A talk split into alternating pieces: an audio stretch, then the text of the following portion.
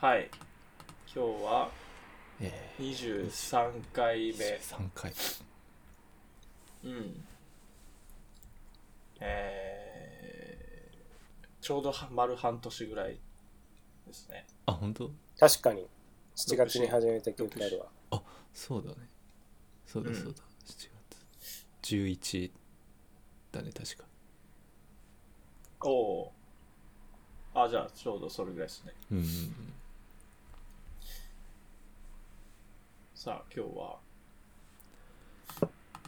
うん今日新年新2発目あれそうだっけそうですね先週が1発目でしたねあ二本発当だ目あそうかそうなんだね3回目ぐらいの気持ちでいたわまだ2回目です今回目日ですあれだよねなんか試験試験の日だよね 確かああセンターあそっ試か験2代目みたいなやつですねあそうそう確そかにう共通共通テスト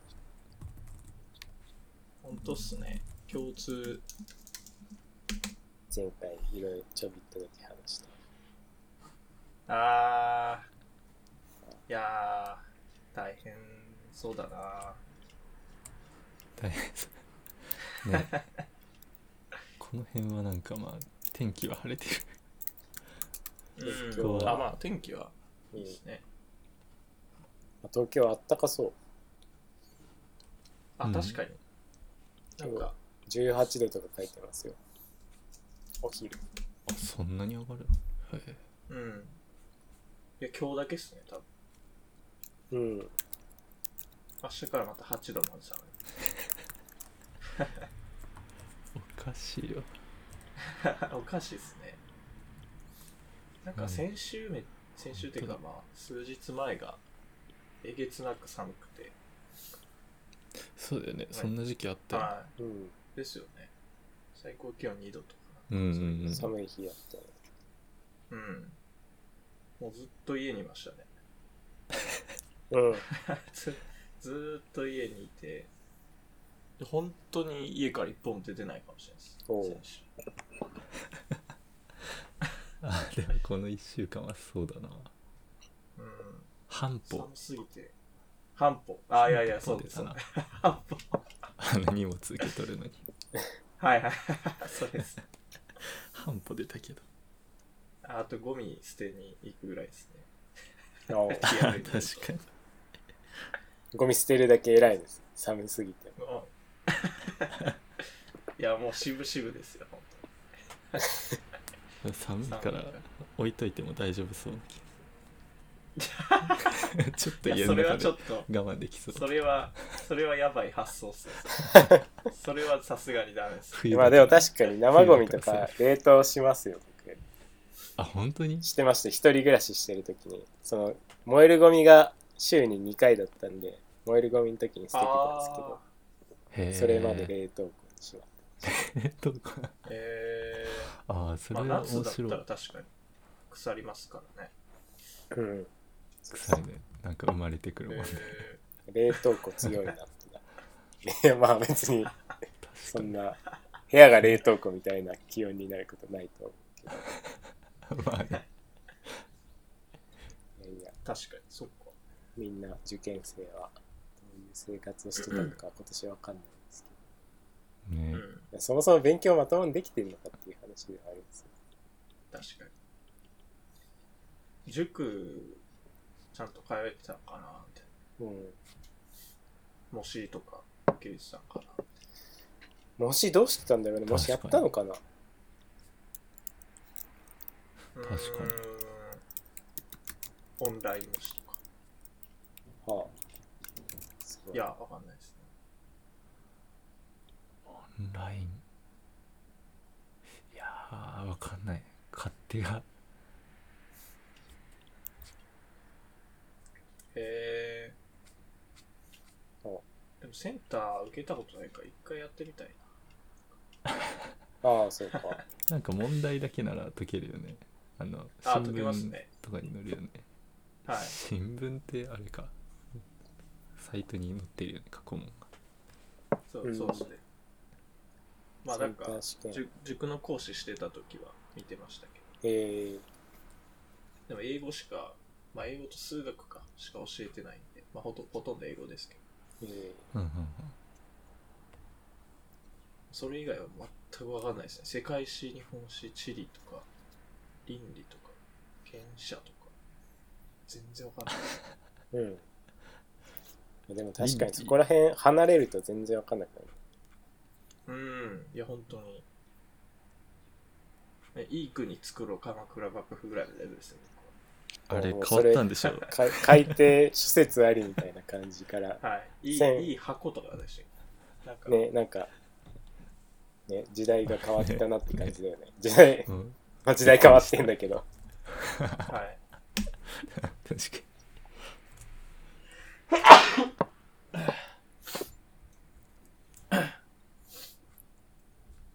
いや、本当に。だから今、じゃあ、1192年って書いたら罰される。罰はされないんじゃないどうなんだろうね。 あ、そういう聞き方をしないとい。や罰になるんじゃないかなんか、諸説あるとかじ問題文とか記述させるときは、こうするみたいな、指定あったりするのかな。か、諸説あることを踏まえて記述ゃん。うん。してるうのんどうなんだろうね。まあなんか鎌倉幕府の年号がそんな重要な記述もあるのか謎だけど。まあ、日本史やってないから、ちょっとなんかまあ、7年ぐらいの違い、どっちでもいいやんって思いますけど。いや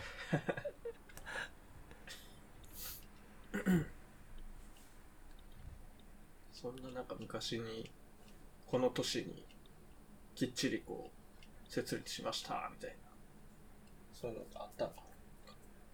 ゆるっとなんか、ぬるっとな、なってるかもしれない。 いやーああ、これいつからやったことにするみたいな。そうそうそう。えそうどうしよっか。雰囲気で、ちょっとこれ、なんか、お城建てるのちょっと時間かかるなちょっと一回、立ち上がった時にするか、建てた時にするか、みたいな。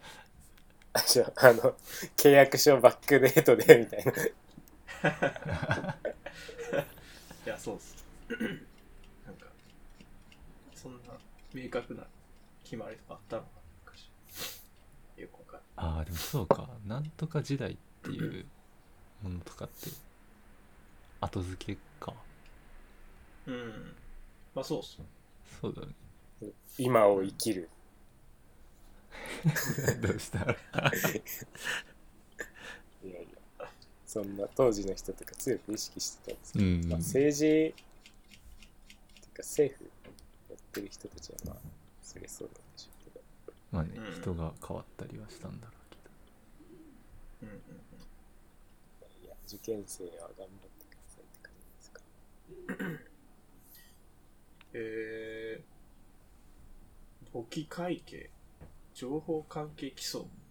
あこんなんも問われるんだ。あそうなん数だ学に。はあ、それ、あれじゃん、なんか選択問題の選択第5問とかみたいなやつじゃない高専の人とかが受けるんじゃないい。あ、そう、あー、なるほど。 まあ、そうっすよね、さすがに。数学、えそれあれか B の方で出るやつだっけー、2日目の数学にってやつです。今、あ、もううんそっか、なんかそういうくくりもなんかちょっと変わってるんだ。うん。数学も変わった気がするな。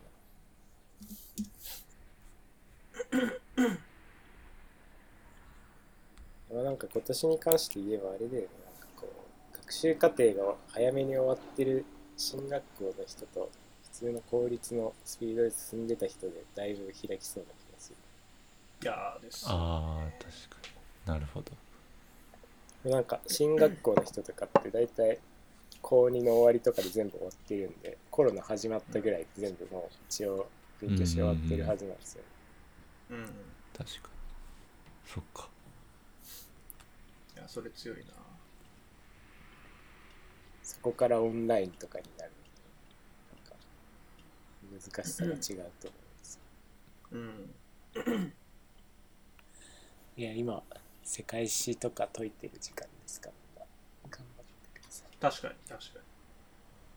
そうだ9時半ね。か今らちょうど。うん。一理歴科史。目目か。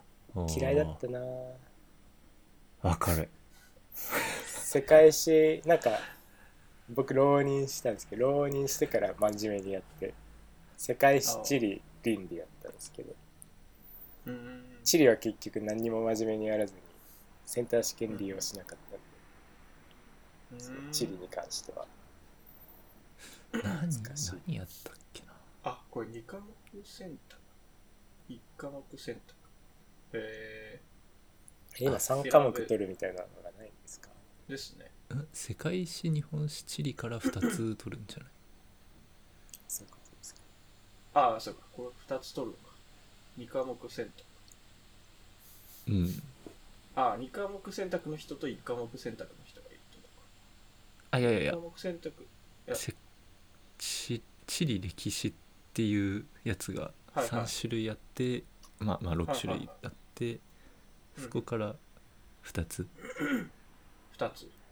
2時間10ま分、ず選あまあ、確かに確かに確かうに、ん3科目いけるわぶ。で、公民的なやつから3つから1個選1時間1時間1時間そうですねぶ。うんえ違うか11時40分までされてるうん。2時間ぐらいで、ー、二時間しかないっすよ。 二時間三科目。に2時間で2科目でその二科後目1時間で1科目2時間しかないですよこれあ、お昼、お昼、お昼休みないですかあ本当だあこれ1二科科目なん目です選択の人はあれなのか朝が遅いのかうん。いや、そうっすよ。あそういうだからこと二科か目選択の人と一科目選択の人がいてえ社会3科目ないのもうないっぽいですね。2科目選択の人は9時半から始まって、1科目選択の人が10時40分から始それあはまる。2なるほ個ど選ぶわ。なるほどなるほどあ本当だ東大の前期の入試って社会3科目必要って聞いたんですけど本当ですかそれは今年までの話ですヤフチューブえやるっていうのが10年前 の ー、あれそんな前え、だ、 10年え、だいぶ、じゃあこれ、いいっすね。じゃあもう本当に、世界史めっちゃ得意な人ってか、世界史だけやってた人、世界史 A、B 取れば終わりみたいそれはできんのか AB は取れないんじゃないかな多分な。あ、さあ、そういうの多分ね。うんえなー、んかなんかの条件の人は A でなんかの人は B でみたいなあまあー、なんか、私学とかでありあり得るかもしえうんれない。A、B 受けてどっちかいい方提出してくるみたいー、うんうんうん。な。ありえなくはない。あああんのかなへ国立、 A と、公立ないでしょうね。そうあえかーな覚えてないこれ A と B って B の方がむずいですか B が普通の学校の家庭で習うやつじゃない。A が何なのかわかんない。うんへーあ世界史そうい B うことかっていう科目名ああ、確かに。に。違いは高校の時なんか世界史 B を習った気がする。あれ、A って何なんだろあ確かにあ A は現代史近代史を中心うん。 B は全体を学ぶうえー、あ、時代が違うんですね。う、そうんみたいだね大航海時代かうんら。あーあー、バスコダガマですね。いや、わかんないですけど。うん。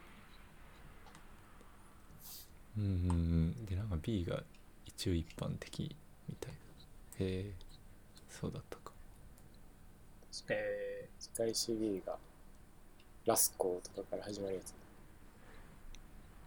ー、うん。うーん。えー、なんかちょっと興味あるな。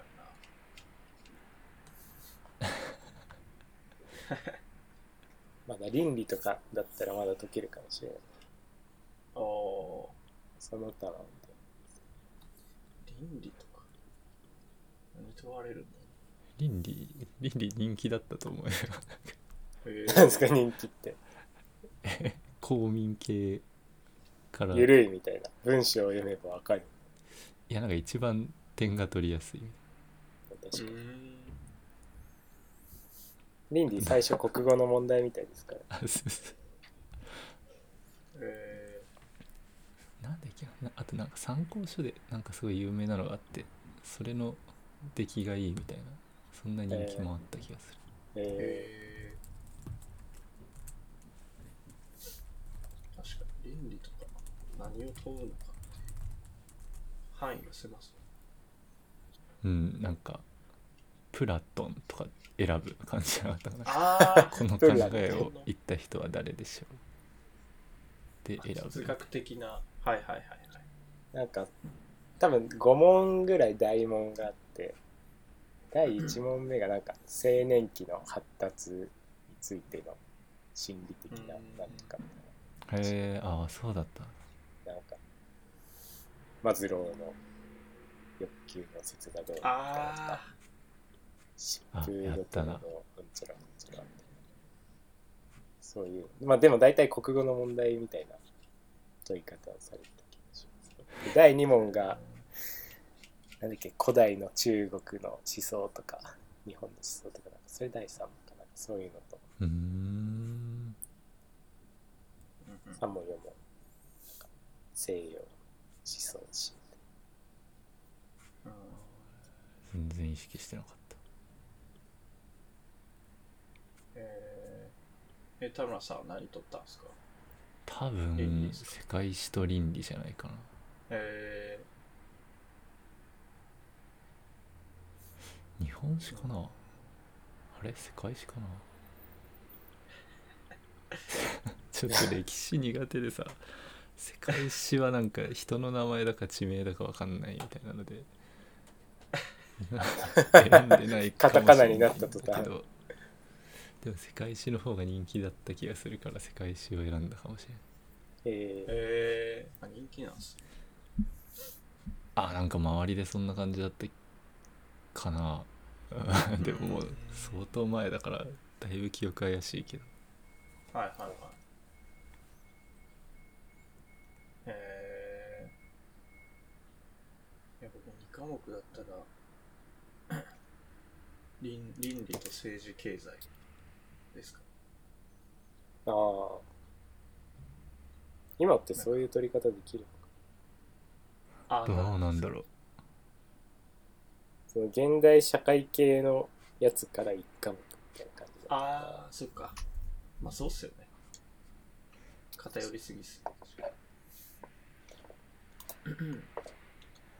うんでも分からんうんうんうん政治系です。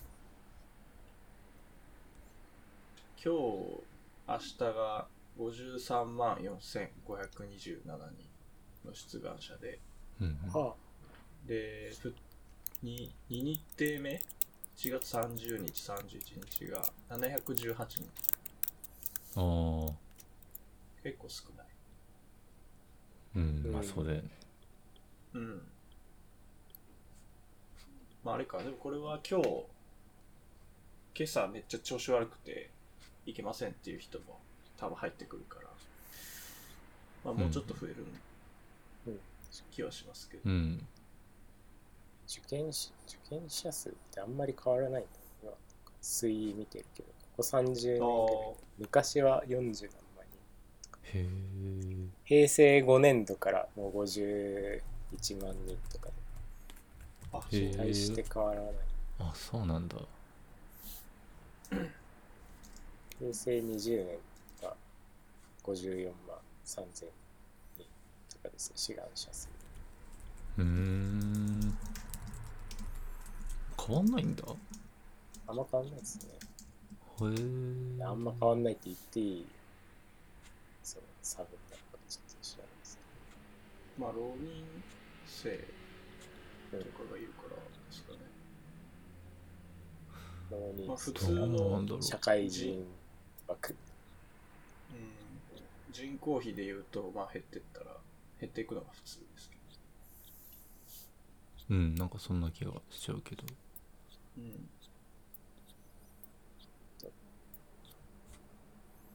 ええー、50万人。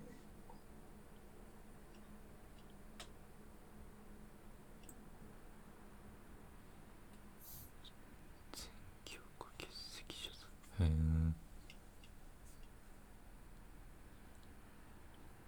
うん、まあでもどんどん減っていくんでしょうね、これ。ううん。ん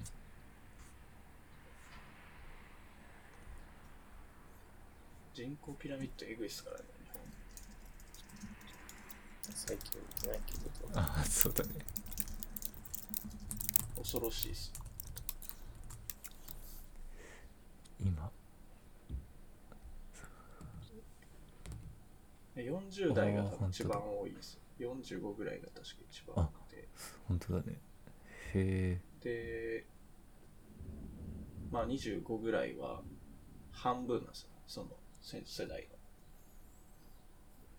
の。確かに6割ぐらいうん。だから20年で半減してるっていう。いやー、そうか、あー45歳。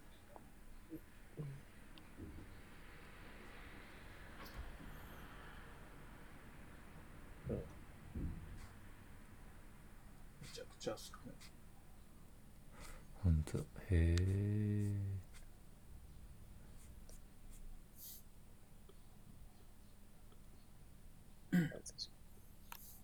だから今そうか。ひ一世代が50万人ぐらい、一世代ってか、いその、都市の人が、同級生が、まあ、50人、50万人ずつこう、っていうぐらいか。うん50万あれ、違うか。うん違う。んあ、あわ違かうわんないわかんない違う。違いました。いや、いや、合ってる合ってる。うん。あ、男女で100万人か。うん、100万人ぐらいです。その1年、いその1年の間に生まれる人が100万人ずつぐらい。100万人下回ってます。90万ぐらい。うーんいや、だからどんどん減っていきますよね。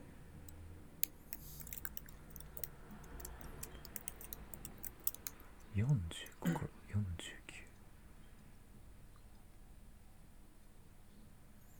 あーなるほどねうん。いやいやいや、そうですね。まあまあ、う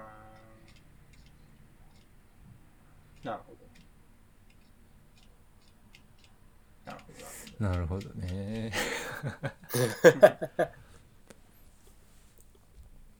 そりゃ6570とかはまあ元気なはずだよねいっぱいいるん だもんな確か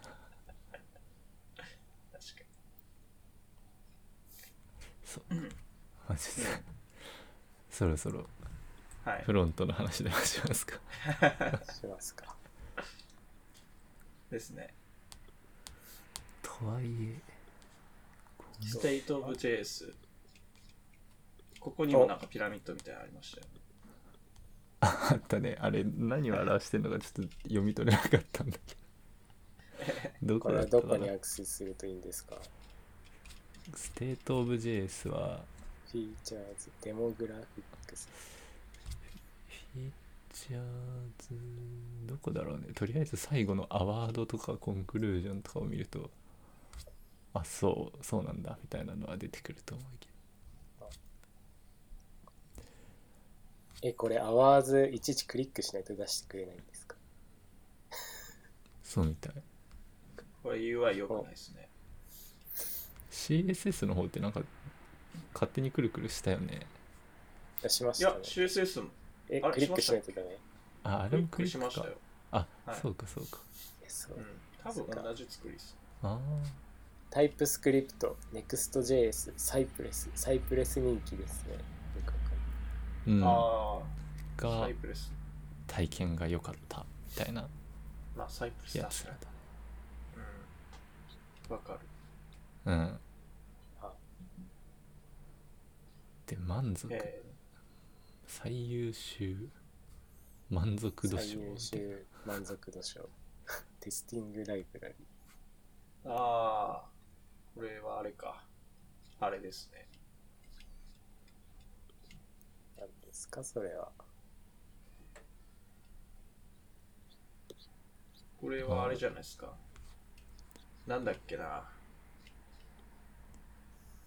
なんか、データ、ほにゃららみたいに使うやつじゃなかったでしたでしたっけデータほにゃららゲッティングあ違うスかタート。エグザンプルズを見てみよまあでも使うかなんかあのクリックとかのイベントのテストがまあ書きやすいあくーらいのやつだの認識だけど違うのかなコンポーネントのテストが書きやすくなっ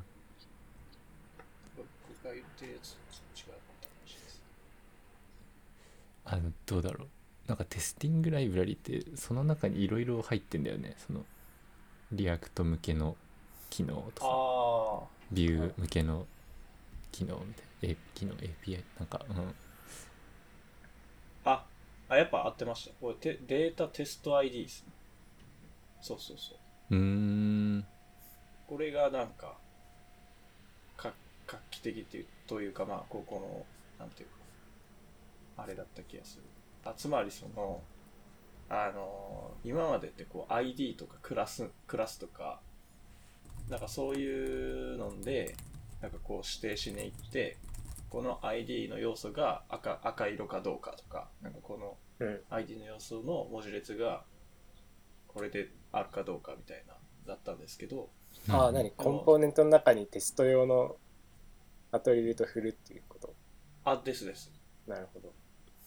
テスト専用のアトリビュートを振っとけば、なんか ID とかクラス名が変わった時にテストを変えなくていいよね、みたいな話です。うん。で、それがそのデータテスト ID っていうやつで。なんかすげえ昔に聞いたことあるような気がするんだけど。ああ、いやいや、そうですね。結構前うからだんったですね、これはなんかね、5年前、4年前、5年前ぐらいとか。なんかねどうなんだろうなんか手法としてはきまあ昔からありそうなうん。もんだよねそれを洗練させたものなのか。かなセットアップ。ビフォーイチ、アフターイチ。でも確かにテスト書き方とか調べるとこいつがこう入り込んでたりして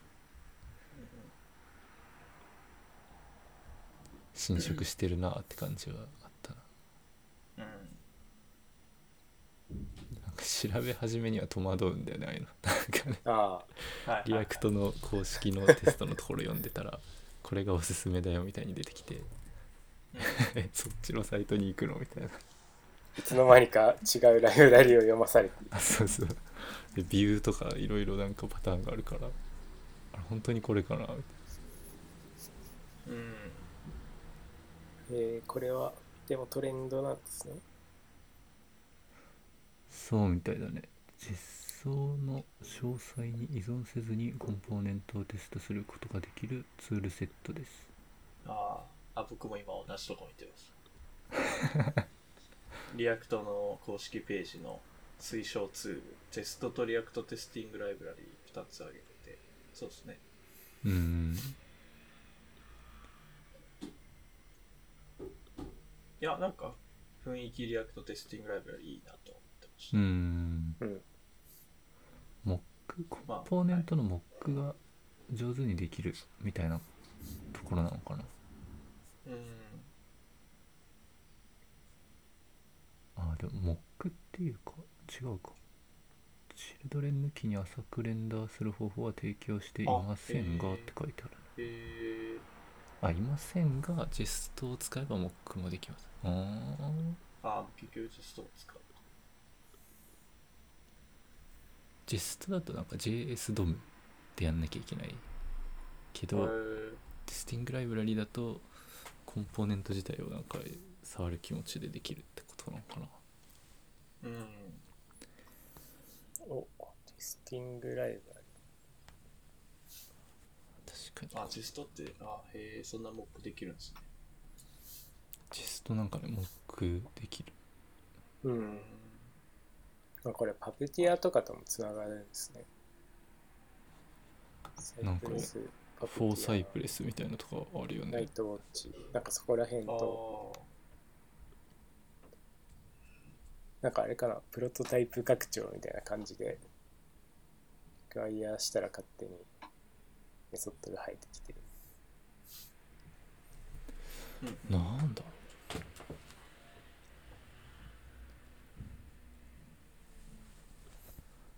まあサイプレスの中でテスト書きたいときにまあ使うんでしょうと。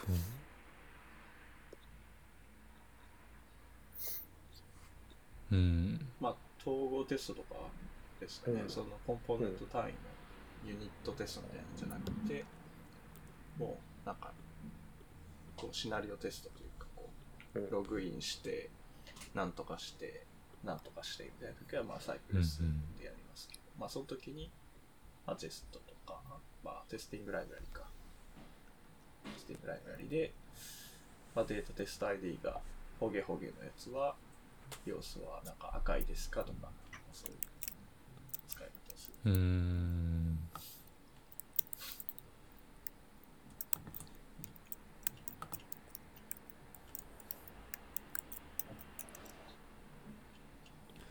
うーん。いやーやっぱフロントのテストサボりがちっすねうん。うん。さ API とかサーバーサイドはもう絶対やりますけど。コンポーネントのテト。ストとか書いたことないな。コンポーネント、そうだね。コンポーネントのところが抜けがち。フッうクん、フックスまではがん頑張ってるけど。えー、フックスの。フックスのテストですか。うん。ほあれっ複て数まあになんか関関数そう、関数。う。ああ、そういうこと。ほぼ、ほぼほぼ。はいはいはうい。んなるほど、なるほど、なるほそこまでは書くけど、ど。うん。コンポーネントの振る舞いみたいうあんあ。まあ、ほんやるとしたらもうなんか本当に複雑なコンポーネント、なんか、グラフをこう書くような、なんかコンポーネント、そのデータ、プロプス受け取って、それでこう、データを書くみたいな、うんグラフを書くみたいな、やつは、まあ、ユニットテストでかな、コンポーネントを単位でテストしてもいいかなと思うんですけど確か。統合テストとか結構むずいっすよね。あのサイプレス使ったやつとかもそうですけど、そのログインとか、なんかあの辺をやったりとか、データ、な。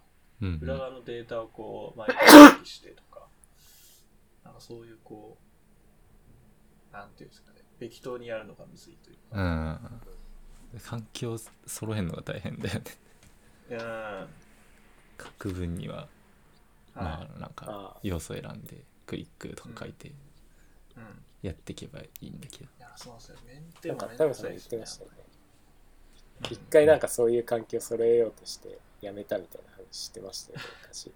ああ言っああ言ったっけそうそうなんだよね。そうそこが一番なんか大変だよね。メンテナンスというか。いやー、そうです。なんかこう API とかなくて独立してなんか動いてるようなものだったらいいんですけどね。そうでもないとなんかめんどくせえなって感じです。うんうんう。うんん。まあ、モックするんでしょうけどね。うん。なんかそこをいちいち書くのかみたいな気持ちが生まうれんる。。ああそういうことか。うんいやなんかそのトラビスとかでそこでビルドしてこのテストスクリプトを走る書けば済むっちゃ済むんですけどうんいやなるほど。ど。なるほまあ、ハイサティスファクションがテスティングライブラリだ。ど。ああ。まあ、ジェストが次に続いて、で、グラフ q l が。はあ。そうだね。えで、ハイエストインタレスト、グラフ q l 今更感はありますけど。ほうなんか CSS に比べてなんか遅れてる気がするな。なんかいやまあそれはし あれじゃないし 自分たちの僕のあれですか そう確かに JS はめっちゃ触ってるからあれだけど CSS は全然触ってな かったそっかそれは僕僕のは勉強不足でしいやわかんでもねあの感覚的にはたはいわかる、なんかです CSS よのねやつの方が、はいへえって思うのは、早い最先端行ってんなうん、なんかそう JS のやつなんか、うんああそうですかぐらいでうんうんうんやっぱ CSS ってなんかこう簡単にアップでできないというかその UI デザインがやっぱ決まってるからプロダクトでそのそれをブートストラップで作ってたらもうブートストラップでしかやりようがないしでそれを変えるメリットもあんまりないみたいあ確かになだから全く新しいやつをこうゼロからデザインしますみたいな時にまあテールウィンドウ使ってもいいかなぐらいライフサイクルがあるからですかね確かにテイルウィンドまで行くともう じゃあ全部書き換えますかって言われると、うんいやちょっとなってな るでのはすよわかねる、なんか今ある行動をなんか書き換えるまではちょっとモチベーションがわからない、うんあんまりメリットないんであでも JS なら結構バージョンもガンガン上がるし、まあ、アップデートしたりとかまあサクッとこう使い乗り換えたり、まあ、しする可能性もあるんで結構知識のアップデートがされやすいのかもしれないそうですけどねあでも確かにそうだねうんうんテスティングライブラリとかも完全に完全にエンジニアの中でグラフ QL とかもだけど完結するから、はい。うん。試したりみたいなやりやすいのかもしそうですねはい。グラフ QL は触ってますれないいやないない AP ないあの、うんうんうん。グラフ系確かまあまあ、そうですね。サーバーサイドがグラフ QL 作ってくれないと。って感じです。使ってくれる使いたくても使えないです。サーバーで。グラフ QL サーバー立てないなんかそうだねグラフ QL あの前井口くんが書いてたやつをと。はい。ちらっと見せてもらった時のその知識しかないなあれ、なんか、ありましたっけなんかねそうそうそう前職でああ、のコードですか。あそうそうなんそかれこもんなめっちゃ昔っす。そうはいめっちゃ昔に こんなクエリを書くとこうやって帰ってきてみたいなのが、 ああなるほどって そういうこと かへえ便利そうだなはいはいはい。まあ、そうっす5年前ぐらいですか、それ。 5年ぐらいからえそんな5年前4で四は年4年3年四年前4年3年前でぐらいすかな3年前です3年前です2018年。ですね2018です多分グラフとィックかさそんぐらいかまあそうっすね便利ですね便利です便利です、うーんうん。まあ、サーバーサイドの人はちょっと頭を使うというかまあなんていうかあの権限周りがやっぱむずいんですよねフロントからすごいあーな複る雑ほどねなクエリとかが飛ばせるようになって、その、まあ、フロントの、なんていうか、表現力が、まあ、単純に増えるんで、まあ、なんか、普通のレストだと、こう、決まった形式しか返ってこないじゃないですか。うんうん一つね、エンドポイントに対して。ただ、それに対して、こう、フロントが、まあ、もうちょっとネストして取りたいとか、なんか、このデータいらないから取らないとか、まあ、そういうのすごい自由に書けるんで、まあ、その分、サーバーサイドはちょっと、権限周りとか、うんうんちゃんと考えとかないといけない。設計が大変そうまあ、そうですね、その辺、あの、パフォーマンスとかが犠牲にならないように、ああパフォーマンスかまあ、データローダーっていうのを使ったりするんですけど、うーんまあその辺はちょっと工夫はいるんですけど、まあ、フロントはもうめちゃくちゃ楽ですよその代わりなるほどねなんか、はい。なんか、このデータ1個欲しいのに、なんかこれを表示したいだけなのに、データがどこにもないみたいはいはいな。なんか、プリフィクチャーズみたいなエンドポイントがあって、で、なんか、まあ、都道府県の名前と、なんかコードとか、で、なんですかね、な、なんか、ある一つのこう、県庁所在地みたいな情報が欲しかったとして、それがレストに SAPI になんか載ってないみたいうんな。あ、じゃあこれさまたサーバーサイトに依頼しなきゃみたいな。っていうのがなくなります。うんもうサーバーサイトはもう全部のデータをこうポンと返してるだけで、うんフロントはまあ適宜クエリで取ったり取らなかったりするまあでも確かにそれができるならと。うん。できた方がうん。絶対いいよねそのうん。うん。見た目の見た目っていうとあれだけどユーザーに近い部分の回収が早い方がそうそう。まあ強いんだろうなっていうのはあるけうんど、あだからそういうこそれとかは、そういうことです。それで実際やりたいんだけど、うんそれこそ 2018年とかだとあんままだやってなくてはいはい3年ぐらい経って、はいそういう環境が整ってきて、はい。フロントの人たちが体験が良かったぞって言い始めてるってあこあ、なるほど。そうか、フロントの人だからか。なるほど。確かに。サーバーサイドの人からするともう結構古いなって感じなんですけど。と、うん、なんか使えるようになってきたってことなのかな、なるほどな。確かに確かに。まあ今なんか、あの、グラフ QL アザーサービスみたいなのありますからね。なんかそのサーバーサイドがこう、クラへウドなんか、プリズマとかだったかな。えああなんか聞いたことあるななんかビズはなんかグラフ QL のレクチャー、レクチャーとかチュートリアルみたいうんなうのんを公開してた。へえまあ、クラウドがやってないかな。まあなんか、ありましたね。そういうのクラウドで提供してくれてるやつとか。まあそういうのは使える。うーんサクッとまあできることはできますけあそうなんだど。うん。これ、ショーパックってなんすかショススノーショーかああ、すほんとだ。スノーパックか。なんかウェブパック的なやつだった気がするあー。ザ・ファスター・フロント・エンド・ビルド・ツールって書いてえー、ウェブパック、さ、さらばできるって感じですかいやでなんかあのウェブパックよりもちっちゃいああ。ちっちゃいやつちっちゃいビルドツールみたいなのがなんか結構いくつかポコポコはい出はていはい、ありたますね。年だった気がする、ある。うん。その中で人気だったのかな ええ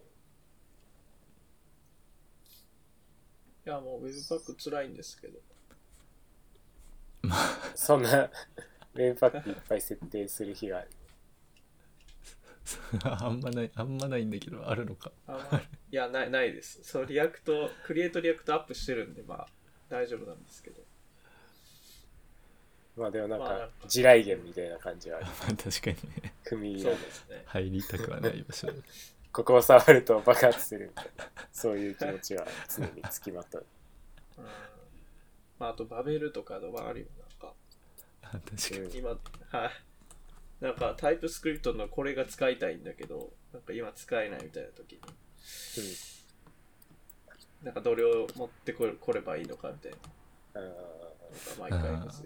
あの辺めっちゃ調べなきゃわかんない確かにこれをオンにしてはいここにこれを書くと使えるようになりますみたいなだから昔あのオプショナルチェーニングが普通のタイプスクリプトでできなかった時代にああのバベあルエのプクスロポペリメンータザルルみたいなそうですねまあプロポーザルであったんですけど、まあ、それ持ってくるのがめんどくさかったですねああ確かに確か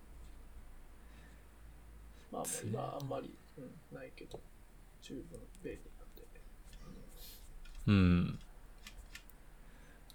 そうだねえー、スノーパックか。ちょっと。はい。うーん。使ってみようか。うんマスムパワード、マスムパワーあそうなんだへドで GitHub のアバウトに書いてありますよ。え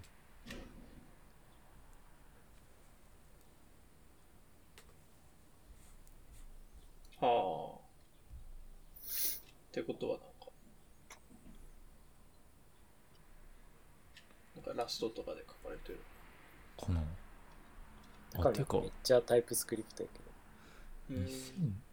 年1月3日前3日前に V3 おお新しいにななったのか出るのかなんかそんなバナーがあコード、タグついたコードプッシュされてます。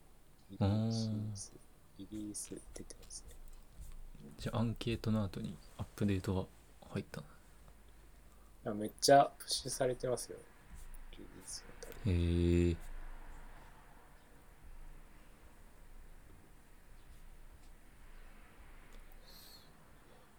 簡単ですね。本当だ本当だ本当だでも、なんか2.14がレイテストって書いて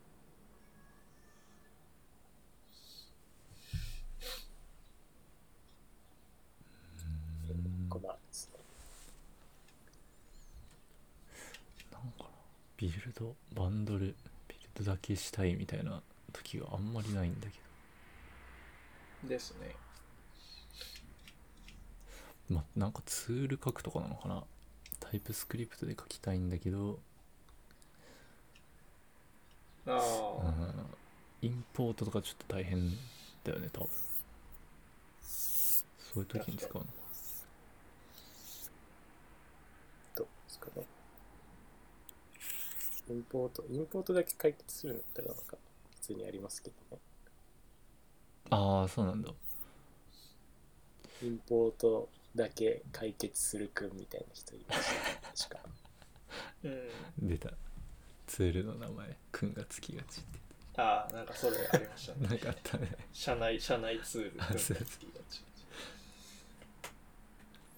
うーんまあ一回ちょっと無理してじゃないけど強引に使ってみてうん。なんかうん。使いどころを探ってみたい気持ちにはなったな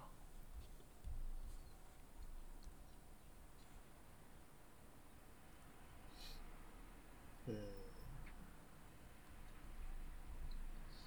確かあと最後はマストライトインズなんだインテリジェ、まあに。へうん。えアドニスバイトなんか知らないな。へえー、あ、こんなんあこるんだこはなんか全部なんだとって感じだ ねそうなんだ、ですね。そうなのって感じはいアドニス JS ということえこれは何ザ・ノード JS フレームワーク。何あフレームワークサーバーサイドアプリケーション用ノード JS フレームワーク。うーんエクスプレスみたいなもんですかあ、でもなんかもうちょっとマルチな感じがしますエね。クスプレスっぽいですね。 ORM とかあー言ってる。データベース、オース、セキュリティ。うーん。えこれは知らなかった。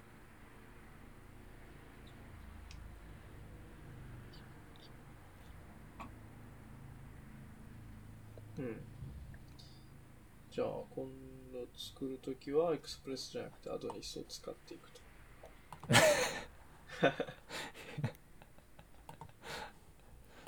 うん。なんかタイプセーフって言ってるので、ちょっと嬉しいのかなって。あ、なるほどね。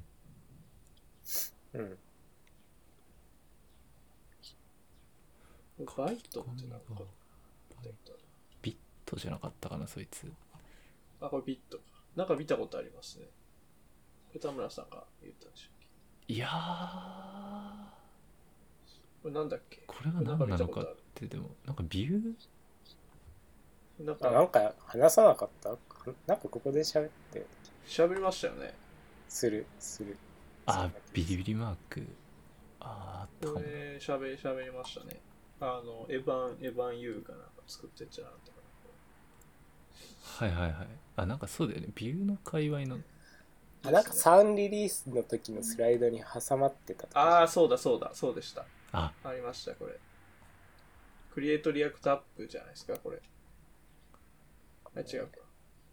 インスタントサーバースタートライトニングファーストリッチあ、そう。ゲットスタートってことですかうん。クリエイトリアクトアップとか、リアクトあー TS みたいな。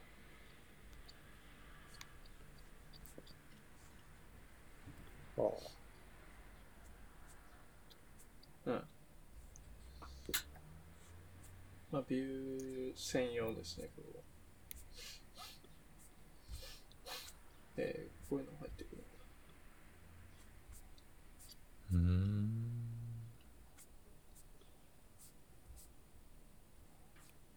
うーん。へえ。そっか。 JSX、TSX。なるほど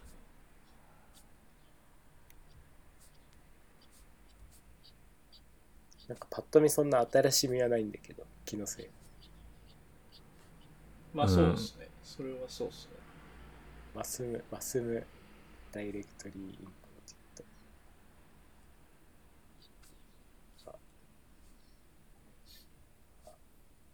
うんまあなんかうん良いのではないでしょうかって感じだなうん。ィット。うん。プロミスオールセトルっていうメソッドあるんだ。じゃあ。プロミスオールは知ってましたけど。プロミスオールセトル。ほ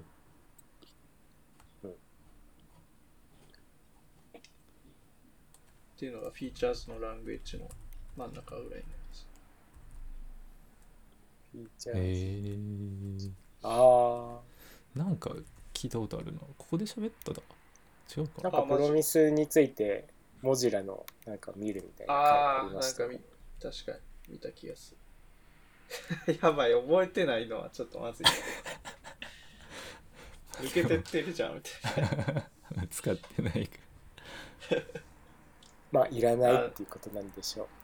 うんだからなんかタイミングが違うんですよね、多うん。これがこうした時とか、これが全部こうした時とか、なんか、分。うんうんうんうそういうやつ。ん。です。全部が解決しなくてもだっけ失敗してオもールセトルフルフィールドオアリジェクティッドなんて、まあ、が。うん。うんうんどっちかであす。なんか、セトル、セトルしたらっていうか、うん。ですね。終わ終わったらどっちにしても結果返そうか。オールは一個でも失敗するともうダメになるんだっけキャッチの方に入ってきますね。最初の失敗でああ、はい。それはとりあえずまあまあ落ち着いて みんなの話聞こうよみたいな感じはい。なるほどまあ、ああ、だから、オールセトルドってやつだと、ステータスっていうのにフルフィールドかリジェクティッドっていうのがうーん返ってきて、バリューっていう方にその本体のバリュー、その値が、エラー、リジェクトだと、リジェクティッドだとリーズンっていうフィールドにエラーのメッセージかオブジェクトだかが返ってくるっぽいうんうんうんですね。うん、なんていうか、うんああなるほど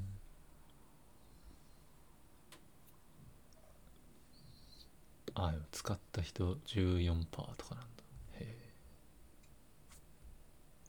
インターネットエクスプローラー以外は使えるっぽいですね。じゃあまあ使えるってことですね。うん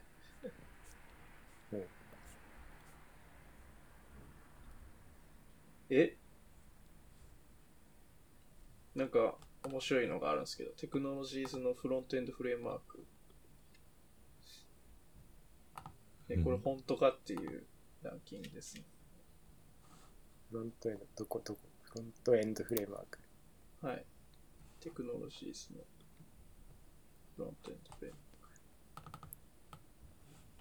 ク。す、すべるてなんて読むなん滑るて わかんないでもなんか名前はよく見見たような気がするなマジですかうこれん見たことない、これ。いや、これリアクトよりも人気なんですか、これ。なんかサティスファク軽ショいン軽いんじゃなかったかなあ、まあ、ユーゼージは低いけど、サティスファクションとインタレストがもう1位になってますなってますね。リアクト、ビュー、アンギュラーを抑えて。なんだこれ。時代は滑る手なんだ。いやいやい やまだ時代は来てないんじで これはもう次から滑る手使えとってですか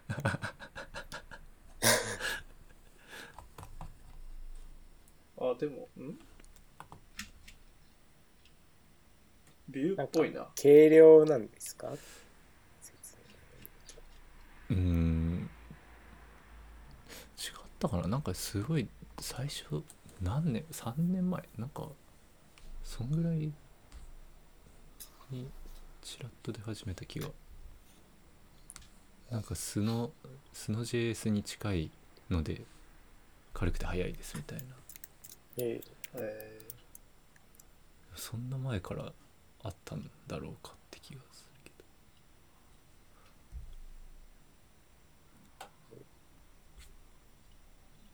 ーなんかビューっぽいですね確かにタグがあるねいやでもこれ、2019のステートオブ JS で、リアクトと、リアクトに次いで2位なんで、もうずっとここで話題になってるだけなんじゃないですか。うん まあね88と89が入れ替わっただけっちゃだけだからああ来年あたり一気に市民権を出てくるんですか今年来いやどうだろうまあでもないない気がしますね使われてなさうんそうだからなって感じかまあビュービューと比較する分にはいいんじゃないですかなんかビューのシンタックス大好きででもそんなたくさん書かないと、なんか軽量だったらこっちがいいかなってうーそのん選び方なのかななんかリアクトとこれで比べるともう全然基本が違うんでちょっと確かビューに似てるからレッドで宣言するともう出てくるんだへえ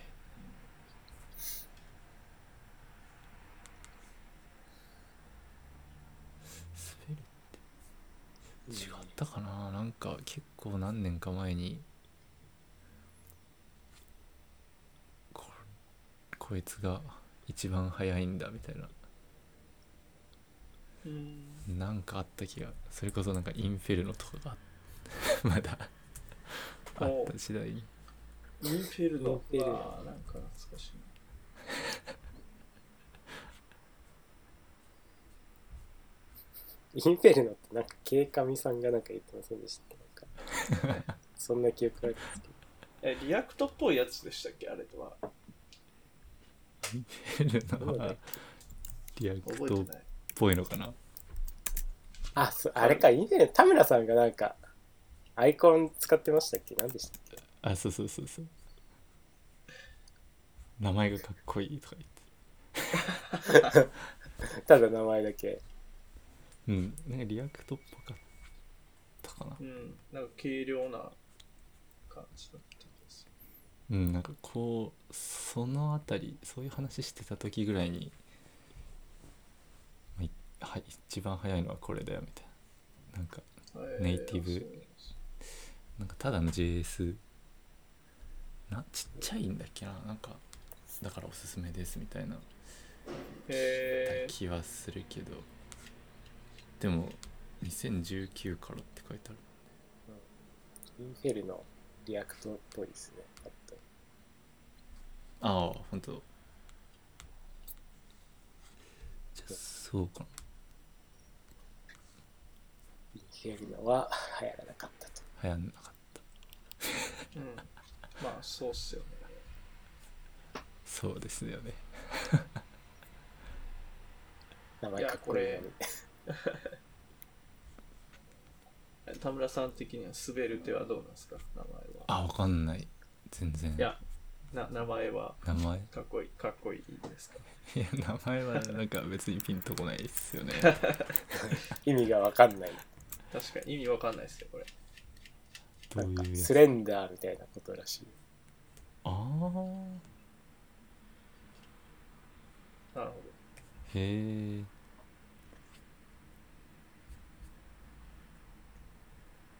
滑る。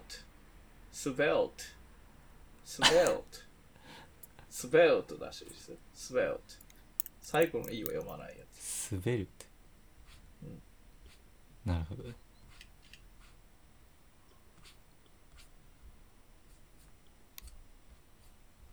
これちょっと、うんなるほど。いや、来ない気がするな、これは。これは来ないな。まあ、フレームワーク、うん。どうしても使われてるのがですよね。残っちゃうところありそう。まあ、リアクトのエコシステム、でかすぎますからね。やっうん。ぱまあ、後ろに Facebook がいるし。まあ、まずリアクトかな。うん。そうユーセージだと15%ぐらいらしい。うん。まあこっから上のやつをこう食っていくのは結構むずいですね。あアンギュラー結構使われてるのが意外なんですけど、あ、56%。 B よりアンギュラーの方が使われてるのか56%もあるんですか。ありますね。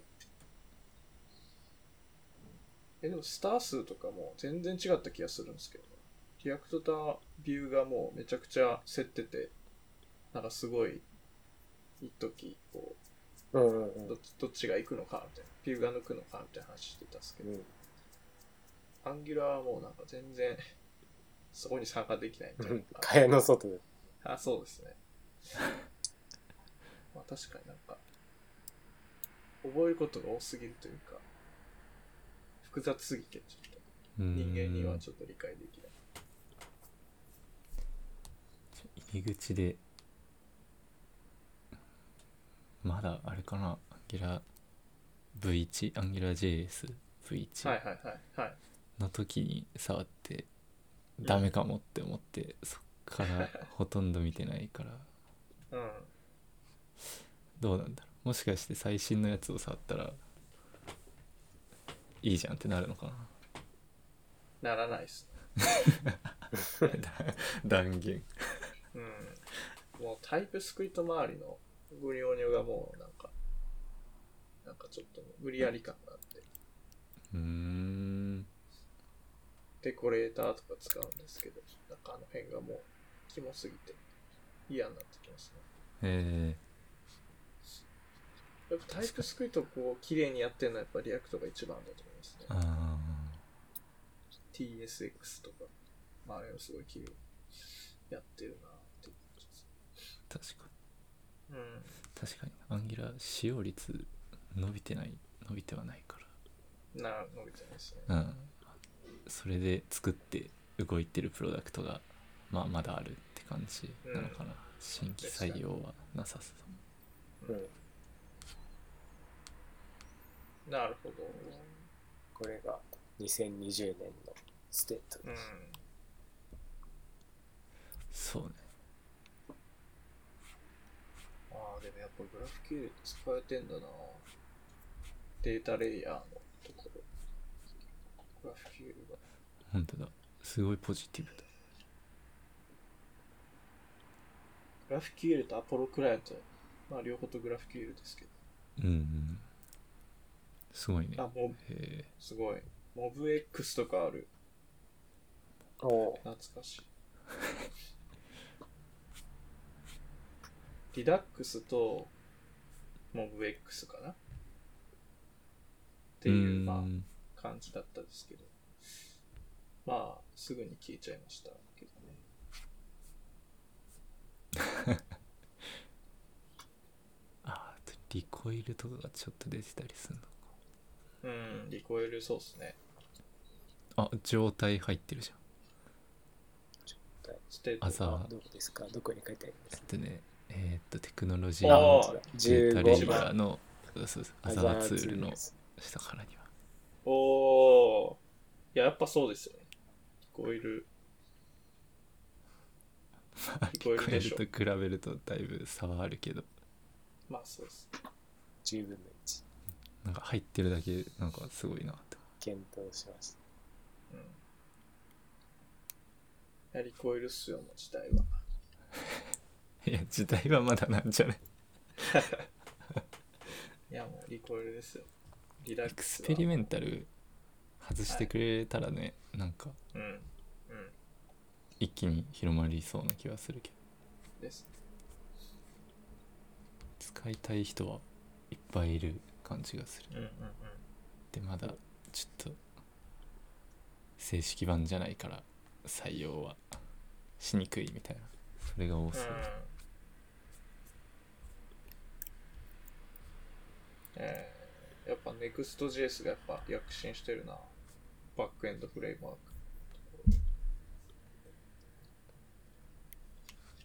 やっぱ NEXTJS 強いな。まだここまでいくとあんま変わって ないようん。あ、まあまあ確かに確かに。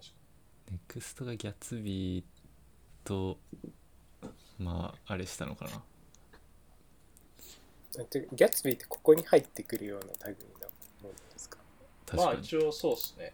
ああ、バックエンドっていうかまあ、なんか確かにまあ、スタティックジェンするやつですね。うん。まあ、バックエンドっちゃバックエンドなのか。まあ、うん。まあ S3 とかに置いて使う。使う。 Next エクスプレス。エクスプレスと逆転したっていうのが大きな話題うんですか。うんうん使用率で見るとやっぱ全然まだエああ、確かクスプレス80で2位がネクストだけど34とかなってるこれに。あちょっとち、うん。えエクスプレスとネクストってちょっとなんかレイヤーが違うんで、うんって感ーじ。そうねなんかここに載ってるのなんか全体的にそんな感じうん。ちょっとこれ違う一番下にメテオミーティアあるねああ。 があったなこれはこれがあれだよ K カミさんの ーあああ、やってたやつあ。はいはいはい。すごい。2016年から存在してる唯一のやつじゃないですか。いや、これ確かに、一時入りましたね、ミティア。全部入りみたいなやつだよね確かそうです、そうです。で、あのーなんていうか、リアルタイム通信がこう、すごい簡単にできるってやつですね。うん。うーんあの、ウェブソケットの通信が、めっちゃお手軽。はいはい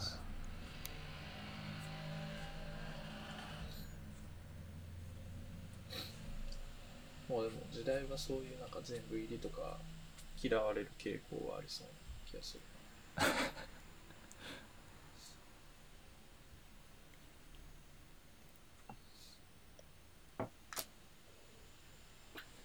テストのところはまああんまり大きな変化なくって感じっぽい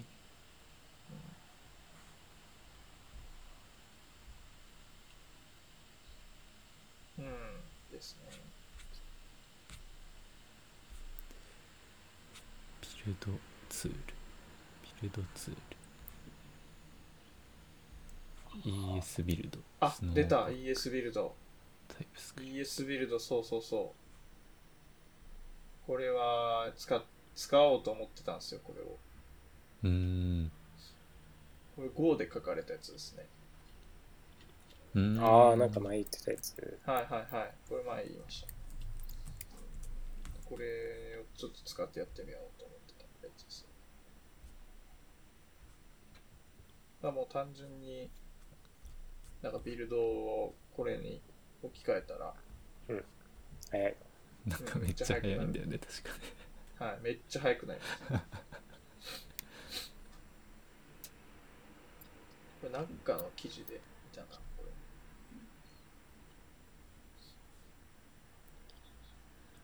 うんなんかめっちゃ速い ES ビルドあった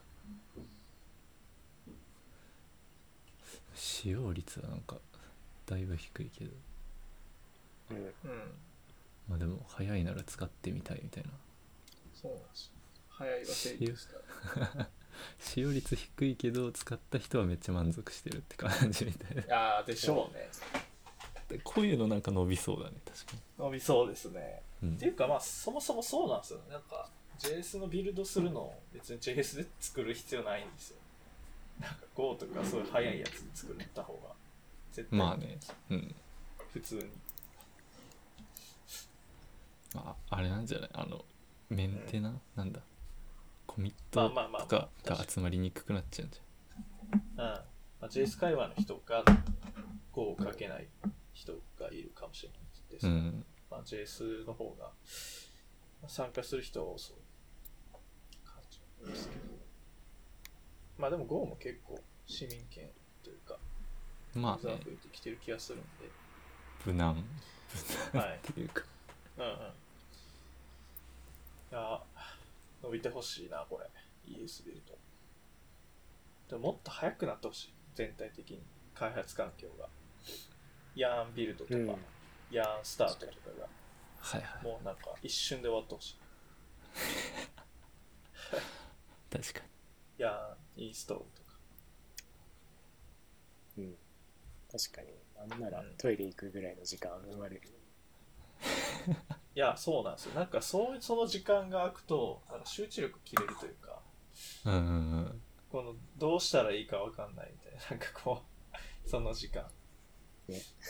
で、なんかその時間ちょっとツイッターでも見ようかなと思ったらもう完全になん かビルド、 ビルドしてることがすごくて、なんかそっち集中しちゃ ってて。短し流し。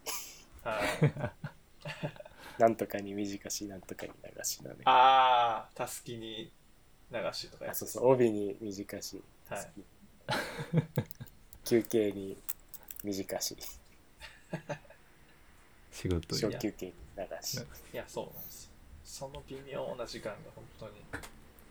で、これいつ終わるかわかんないみたいうんな。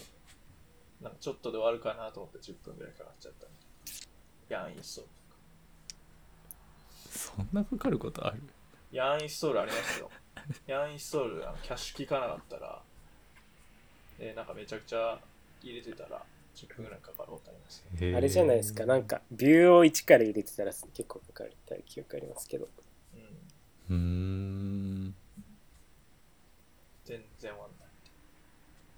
そういうタイプのやつをやってると、すごい呪いですよ。へえうん。その辺はだから、早くなってほしいな。まあ、出の使えってことなのかああ、そうか。早くなってほしいで言な。ううんともうドドッカーかなああ、Mac の。はああまあリラックスだからだいぶ早いと思うんだけど、いはいはい。だいぶ早くてもまあなんかやっぱ気になるよね、そのさっき言ってたはいはいはい。半端な時間が生まれてる の個人的にはどっかの、あ、そうなんですね。うん。うん、え、どういう環境ですかそれ Linux でなんか複数をどっかコンポーズで立てるみたいな。そうそう、まあ、20個ぐらい一気に立つからそのせいえなー気もするんだけど、そんないるんすか ?20 個も。なんかいろいろでなんか、まあ、そこをうまくやれって話かもしれないんだけどまあ確かそうどっかがなんか一瞬でパッて立ったらめっちゃ嬉しいんだけどそれ20個立てんのがもう無理ですね。それ Mac でやったらもっとひどいですね。 だろうねはい。Linux だから。データベースのサーバーとかをさこうはいはいはい。あー一回全部なかったことにしたいみたいな時にこうポチッと落としはていはポチッて起動したらはい。楽じゃん、ああ、あー、データベース周りのサーバーですか。それなんかもうボリュームだけ付け替えるぐらいの気合がないと。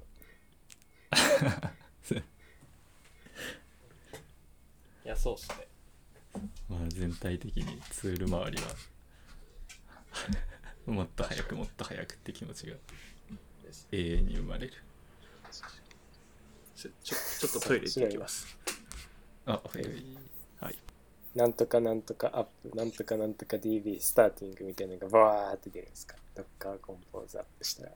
するあとの韓国そうそうそうそうあとなんだなんインストーリングみたいなああ、そプれルはする手で打ってる時のがあかなるんですかあいやそれはあれだわただのログかもログ。うんああ、そのアプリケーション内あそうでそうそ立ち上がった時にログが出る場所があるんですかううん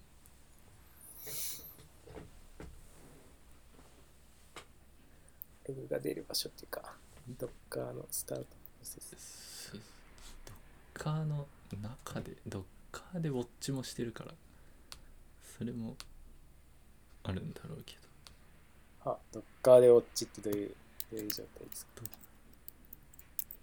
ドッカーを起動するときに例えば npm run dev みたいなのを書いてるああ、はあ。それ普通普通かまあでも、そういうもんじゃないですか。そういうもんか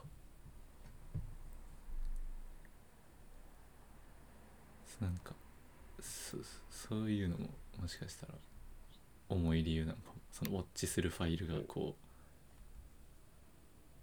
全部のリポジトリにいっぱいあるからうん、なるほど。だから開発環境用にちょっと重くなるみたいな。うんそうだな思ったよねてか20個もあるんですめちゃめちゃマイクロサービスみたいな雰囲気できますね。確かになんか動いてないのもありそうなんだけどね使わないやつ。あそうそう使う予定まだ動いてないみたいな動いてこなのい開発の時これいらねえんだよな、みたいな半分ぐらいありそう。まだ繋がってないみたいなのももしかしたら何個かあるかもしれないけど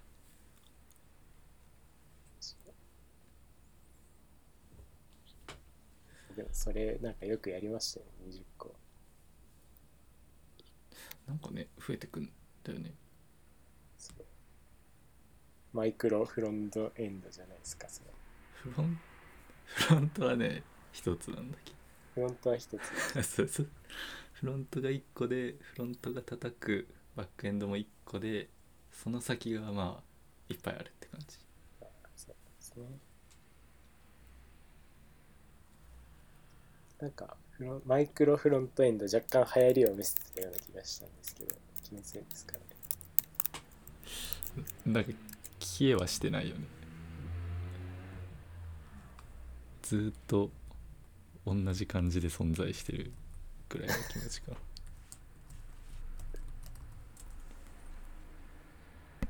あすごいマイクロフロントエンドで検索すると著翻名なエ訳ンジニア。い 翻訳したやつがちゃんと先頭に来てるや、これ、まあまあなんかみんな参照してますよ。やったあ、すごい、コントリビューターじゃないですか。あそうそうテキストリントとかをねかけたんだえ、マイクロフロントエンドですかそうマイクロフロントエンドってググるとはいはあの翻訳したやつが1個目に出てきててい。はい。するテキストリンクみたいなのであコントリビュートしてたからコントリビュートっていうのかなコントロールですはいはいはいはねい。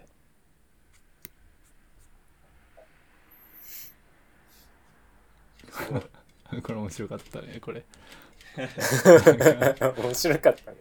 メールメール送って翻訳してもいいですかみたいえなー、んか喜んでて。なそんななんだっけちょうどバケーションアイアムバケーションみたいな感じだった気がするアイアムバケーションだったんです違 よっ。たからそうなんですね。日本語はわからないからちょっとお任せるよ任せしますみたいななんかそんな、だからこう元のマイクロフロントエンズのそのリポジトリスター 3.4K って書いてますよ。おお、え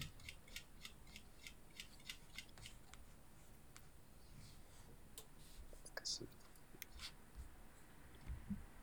そんなことがありました。ー、すごい。懐かしいめっちゃ前の記憶うです。んこんなこれもまあなんか主流にはなってないね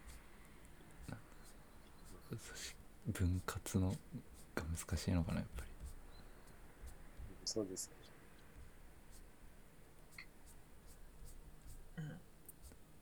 だから分割難しいっていうかわざわざ分割するっていう発想に最初至らないですもんね。ちっちゃく始めていったら。まあ、ああ確かにねなるほどすごいこうさりげなく108コミットもしてるじゃないですか。お自分は2個ぐらいじゃないしかも時々社員番号になってるしかも会社のパソコンから自分のパソコンからやってたのから。ー 本当だ え17時とか。ー、あー、コミットの名前がですか。 あそうあ、でもなんか別に、その時々だな。確かに。本当だどうなんだろう。確かに。これを旧茶器の前とかでプッシュしてたんですかねそうかもね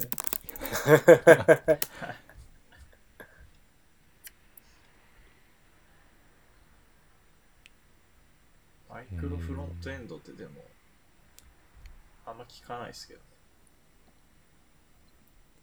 うん。うんうまくいかないんじゃないですかこれなんだろうなんかこれでやってうまくいってますみたいななんか成功みたいな話はあんま聞かないよねまだうんなんか面白そうなアイデアがこれやってみたいですみたいななんかそうっすそんなんは聞くたまに聞くまあアイディアなんかわかるんですけど、それ結構むずいっすよっていう感じはする。うんうんいや、ななんていうかもう読み込む、その、ものを変えちゃえばいいのかな。だから、マイクロフうーん、どうなんですかね。んいや、なんか、マイクロフロントエンドが指す、うんうんなんうかん流流度がわからないですけど、どのこあのあ流度で切切切れって言ってるのか、まあ、例えばなんかヘッダーとフッターとサイドバーと真ん中のコンテンツでも切れとかそういうレイレイヤーで言ってるのかなんかそれともそのあのなんかページごとで、まあ、例えばなんかうん。あのパスパスごとでこう切るとかうんうんそのなんかうーんなんですかね、まあ、例えばあ Amazon のページとかだったらあの Amazon のあの動画ページあの Amazon のあなんだっけ、うんプププライムビデオかあうん。のページと普通のえ Amazon のなんかものを買うページは、まあ、ドメインは一緒だけど、まあ、SPA のなんかものリポジトリとしては分けるよねとかなんかそういうパスベースできるなんかそううんういうんレイヤーだったらわかるんですよね。なんかそういう、まあそりゃそうだよねっていう感じはうんうんするんですけど、でもそれって、その、まあ、例えば、その、なんなんていうんですか、ビルドしたファイルを、まあ、例えばリアクトで作ります。で、そのビルドしたファイルを S3 とかに置きます。で、それをなんか、かえ向き先を変えればいいだけっていうか、単純に。うんうんそのだから Amazon の普通のものを買うページはこのリポジトリで作ったうんうなんうんんかなんですかね Amazon メインフロントエンドみたいうんうんうんうんなリポジトリ作った SPA ファイルでこのプライムビデオの方はなんか Amazon プライムビデオみたいなリポジトリ作ったやつみたいなだからそれはなんか読み込む先を変えればいいだけというかうんうんうんなんか一つのページで複数の、なんかリア、リアクトでこうビルドしたやつがこう、なんかアイフレームみたいな感じでポンポンポンってこう並ぶっていうのはちょっとなんかあんまり想像がつかないまあなんかねうんというか。それはわかる気がするまあ、アイフレームでさすがにやらないんでしょうけど、まあシャドウドームとか、いやわかんないな。まだったかなあ、ああ、まあそうです忘ね。れちゃったなえでも何でもありだった気がするな確かああ、それぞれがそれぞれのまあなんかアンギュラーとリアクトが一緒に入ってたりみたいなはいはいはい。なんかそんなページができてもいいんじゃないみたいなうんだった気がするなあへえすごいチームプロダクトチームチェックアウトチームインスパイあチームからああなるほどねこんな、 同じページの同じセクションでもリポジトリ別のものを参照したりするあそうですなんかそういうやつだったすごっまあきつそれなはんか気持ちは気持ちはわかるんだけどなんか使える言語できるんじゃなくて機能ごとにチームを分けてやってこうよみたいな気持ちはわかるけどいやー、きついな、それ。きちいですね。結局有能なマネジメントチームが必要になる一番上でなんかこうレイアウトする人 UI 的にはレイアウトする人というかなんか取りまとめる何かは必要そうでうん。はあ。いやーうん、あんまり、まあ、やらないかなって感じですね。まあ難しいうん。人数が少なくてもできないしチームの人数が多かったらそれはそれで難しいだろうしっいやー、そうっすね。ていう難しさもありそうだねあります。なんか技術的じゃないところの難しさうんうん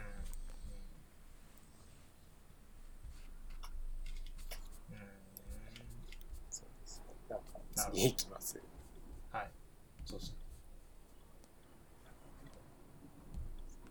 あもう1時間半かステートオブ JS で。ディベロッパーロードマップスまのあでやもつとか見ま今す週は見ますまあすあ、こ特れ、あ、にそそれ、んな話すことはいもはい。ないけどこれはいらないですね。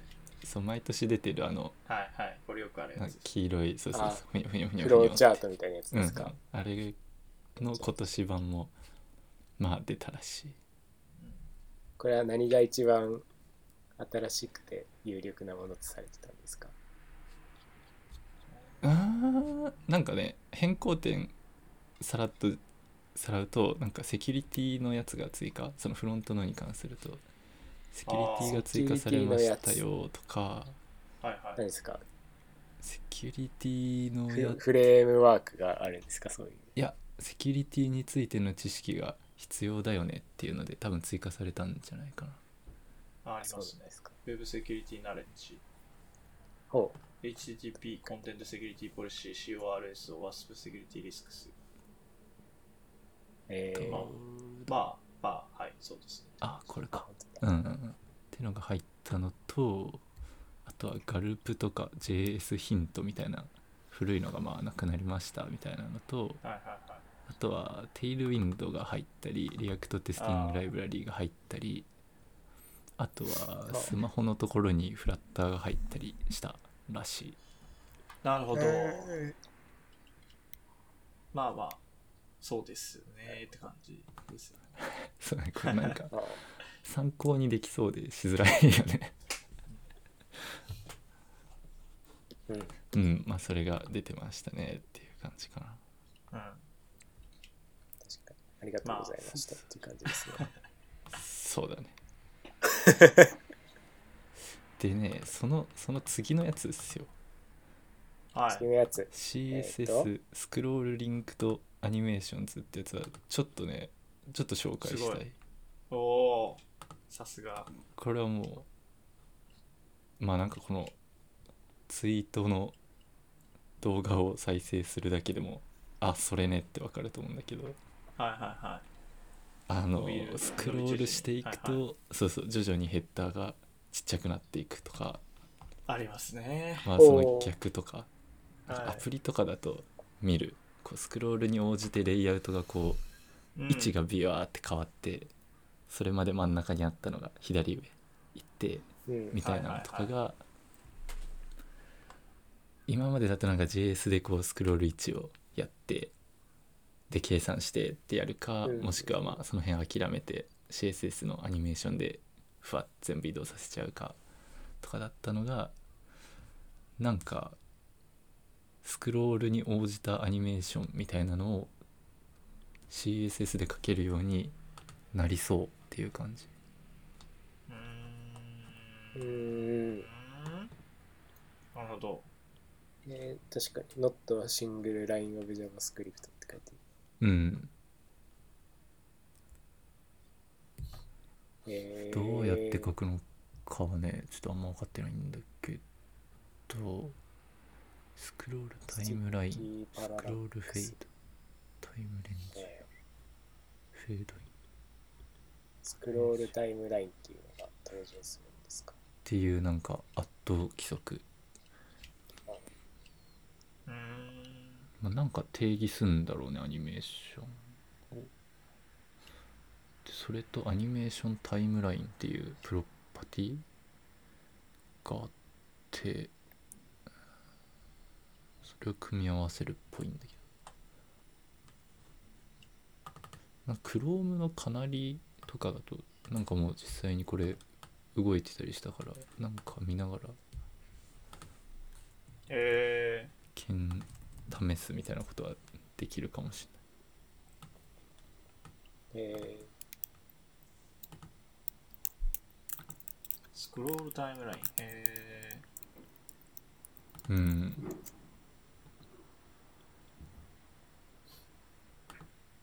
ー、ああ、いいですね。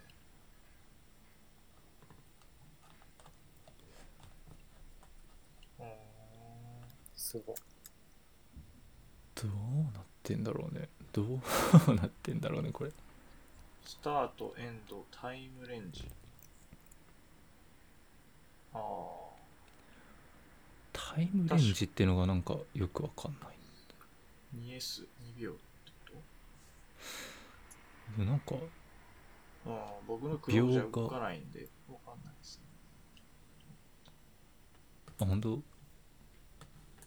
クロームかなりじゃないと動かないんじゃないですかかアップデートしてないああそうだねうんなんか89のなんか80設定を変えると見えるみたいおおうあこれ設定なんかいるのかじゃあ自分なんかやってんのかなああなんタかブオンちょ関係ないけどタブ検索ボタンってのがついて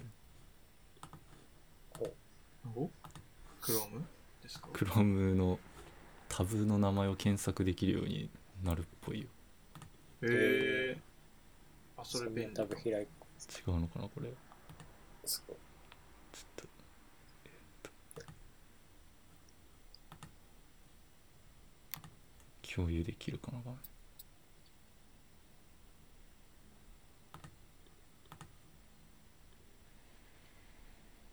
めっちゃ重くなるかなおおなんかここにボタンが右上にボタンがあってお「画像検お索」って書いてあるあ、めっちゃいいっすね、それ。これいいねいいっすね。コントロールシフト A でああ。これを出してメイ。ールとかやるのかなあーめっちゃいい、めっちゃいい。えー、便利。それいいっすね。でそうこっちはこっちでなんか一ああ応動いてるこれ2秒、2秒のとこいじったらどうなります20秒とかにしてるか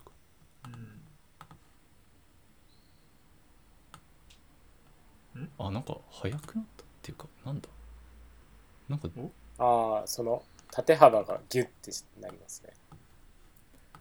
なんか合わなくなったねこの場所とピュンっていくねええ0.1 0.1とかにしたーらはい、そうっすね。長くなるんですかああおー全然間に合ってないおお。いこの調節めっちゃむずそうだや、それ 90VH って指定してあるのと、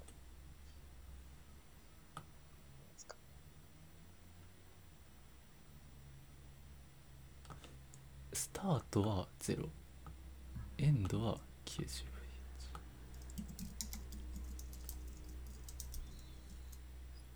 このデモちょっと複雑かもしれんねうーん。確かに。なんだこれ。こっちのアダムアダムさんのこっちのデモの方がシンプルかな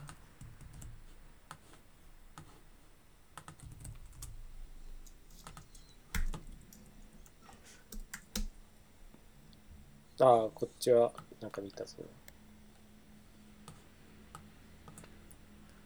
これはもう多分ここれは、どこだこれもスクロールタイムラインですかがとあるうんを使ってるだけですかうん、でオパシティが、まあ、0から1になりますよってことかな 4S ってなんだろうねでもこの中途半端な状態で止まることも全然できるもんな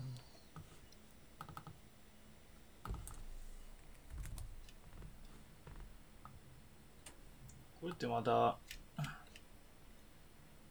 ドキュメントに載ってないんですかね。どうやってなん出かてこない出てこなねかったドラフトはこちらってのはお書いてあったんですかうんおすごい W3C。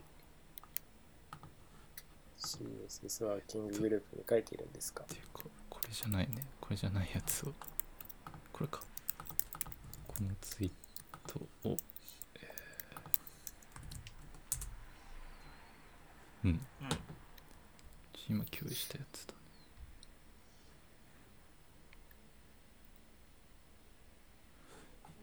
一応なんかあるみたいだけど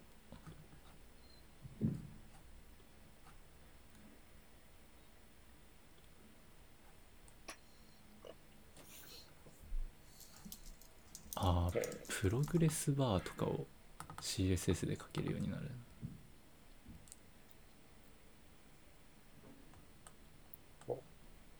ああ。なんかこういうのたまにあるよそういねうことスクロールしていくとああ、そういうことか。スクロールスクロールバー自体を見ればそんなの分かるよって気持ちにはなるんだけどいや今どこにいるか大体分かるしな確か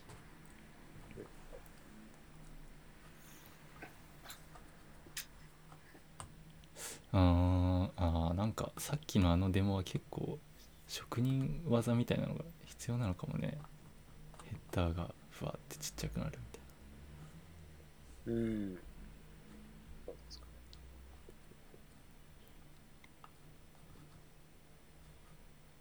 うんでも一応なんかそうそういうやつがあるらしいうん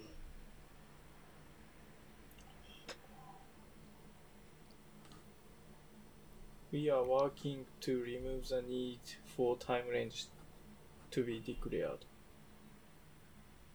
おお消されますね、これ。タイムレンジって。あじゃあちょっと逆に分かりやすくうん。なるかもうん。 Most recent work on this involved introduce, introduction of the concept of progress based animations っていうやつを今やってるかうーらん消す消すかも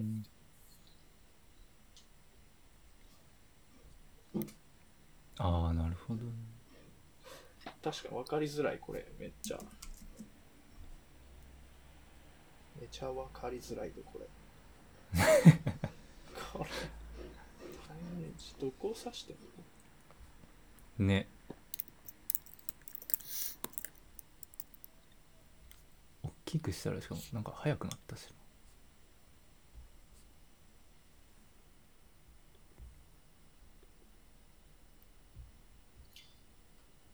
この英文読む限り全く意味がわからん。タイムレンジのセクションどこ読んでますけど。こなタイムエンチのはい。タイムベースアニメーションじゃなくて、タイムレンジ。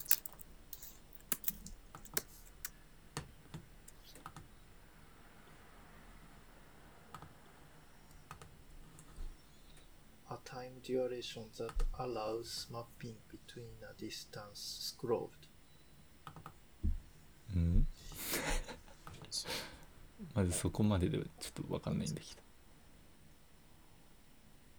タイムデュレーションっていうのは、スクロールされた距離と指定された量をマップすることを可能にします。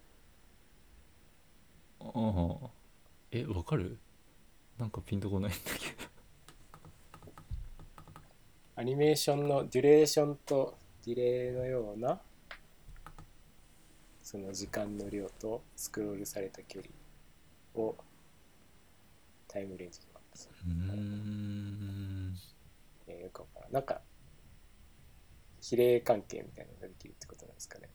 うんまあ比例なのどうかんですかなんかうんちょっとこう最初遅くて真ん中早くてみたいなのもでき曲線をるのか描けるとか、そういう感じですかちょっとわかんないです。まあ、ピンどうなんだろうとすることなんですかね。うんコンセプチュアリーみたいな感じ。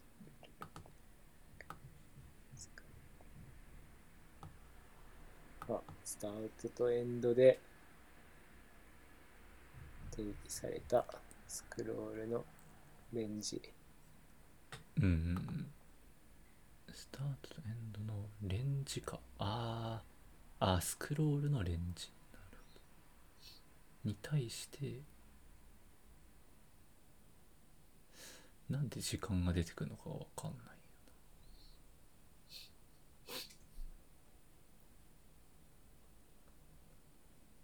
なうんまあわかんないから消えてくのかな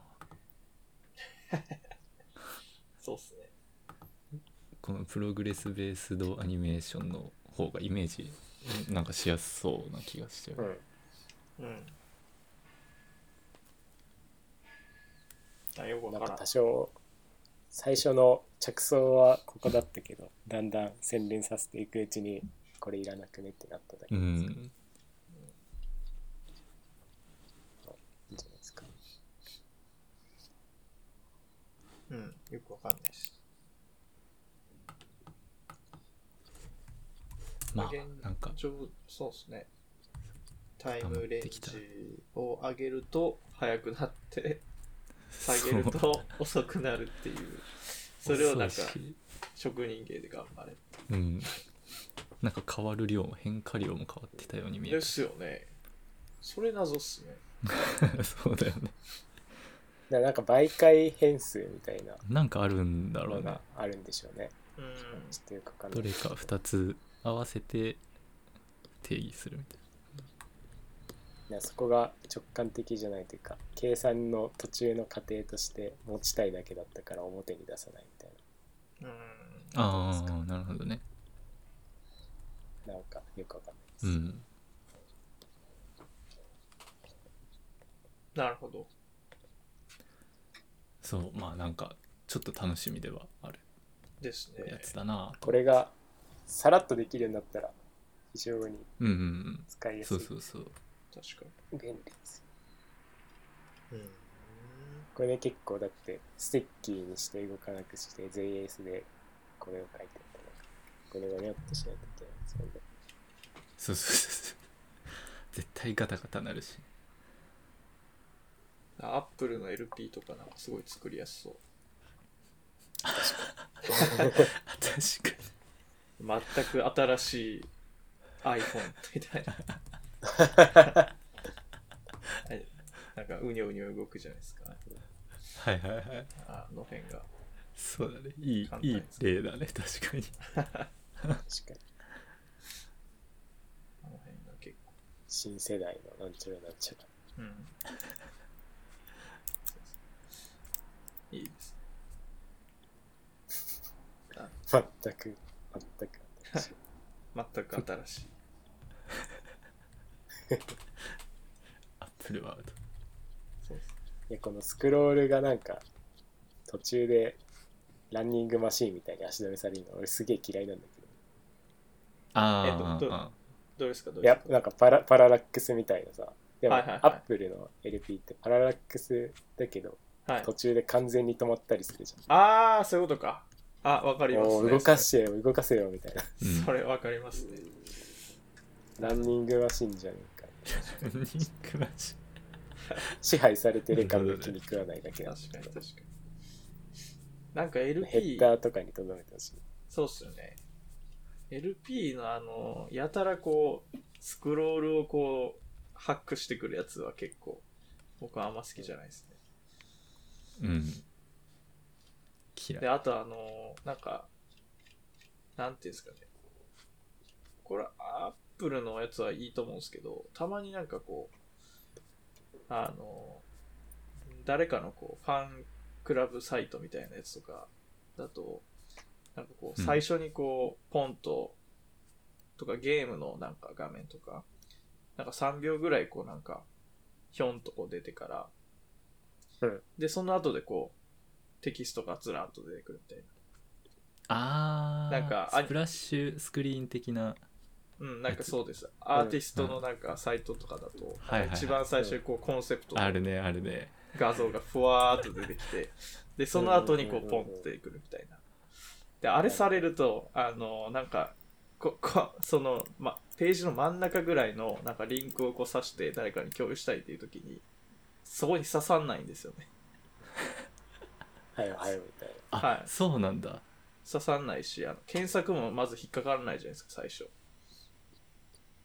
その3あ秒まあ待たないといけないんで、あ、そうか、そういう作りだとそうはだね。いはいで3秒待っ今あれじゃない、はいうんそうなんですよあれがうっとうしい長浜ねるのサイトとかなんかそんな感じあマジですかあ、そうなの。